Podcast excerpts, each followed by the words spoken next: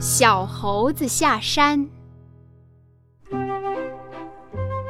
有一天，小猴子下山来，走到一块玉米地里。他看见玉米结得又大又多，非常高兴，就掰了一个，扛着往前走。小猴子扛着玉米走到一棵桃树底下，他看见满树的桃子又红又大，非常高兴。就扔了玉米去摘桃子。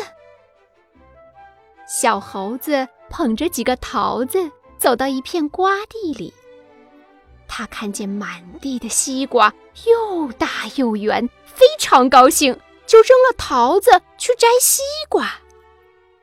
小猴子抱着一个大西瓜往回走，走着走着，见一只小兔子蹦蹦跳跳的。